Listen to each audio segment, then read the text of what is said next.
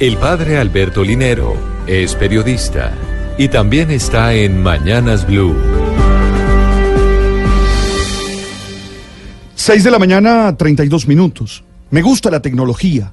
Trato siempre de estar aprendiendo a usar cada una de las herramientas que nos permita comunicarnos y que nos hace la vida más confortable. Aunque la verdad, tengo que aceptar que soy un dinosaurio, con muchas rutinas pasadas de modas en estos espacios tecnológicos.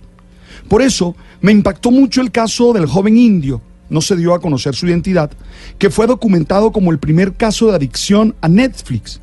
Este joven de 26 años fue internado luego de que experimentó en su cuerpo las consecuencias de una rutina diaria de por lo menos 7 horas de televisión por streaming. Los síntomas que lo llevaron a ser internado en la clínica del Instituto Nacional de Salud Mental y Neurociencias en la ciudad india de Bengaluru fueron sueño irregular, ojos enrojecidos y agotamiento. Según la Organización Mundial de la Salud, una persona adicta crea un estado de dependencia hacia una relación, situación, objeto o persona y lo transforma en un hábito o conducta riesgosa que afecta a su cuerpo y a sus emociones.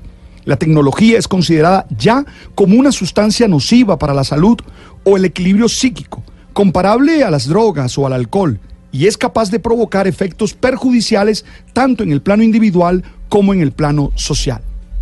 Según un estudio presentado en Washington, el 27% de los adultos se considera adictos. El 48% se ve en la necesidad de contestar inmediatamente a mensajes o alertas en sus redes sociales. Las cifras entre adolescentes son del 50% y llegan aún hasta el 72% respectivamente. Además, en torno al 75% de los padres afirman que discuten con sus hijos por el uso de los móviles. Está claro que el problema no está en el uso, sino en el abuso, ya que las actividades económicas, laborales, educativas y familiares no se conciben hoy en día sin los teléfonos móviles, las tabletas, las consolas de videojuego o la televisión. Tenemos que estar alerta para darnos cuenta cuándo realmente estamos abusando del uso de la tecnología y cómo ésta está afectando nuestras relaciones interpersonales. También afecta las relaciones de pareja, aún las relaciones de familia, también nuestro trabajo y sobre todo cuando nos está involucrando en un mundo en el que el contacto directo ya no es fundamental. Tenemos que hacer ejercicios de autonomía y de distancia frente a la tecnología. No podemos dejar que ella se apodere de todos nuestros espacios de vida.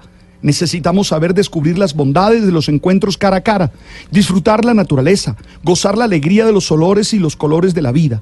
Tenemos que retarnos y desafiarnos a desconectarnos. Sí, hacerlo por momentos. ¡Ey! Es importante estar libre algunas veces de los aparatos y encontrarnos con las personas que amamos y nos aman y que necesitan no emoticones de las redes, sino nuestras palabras cargadas, untadas de lo que somos realmente. Que la tecnología no nos distancie de los otros seres humanos, con el pretexto de mantenernos conectados. Tenemos que ser verdaderamente libres de ella.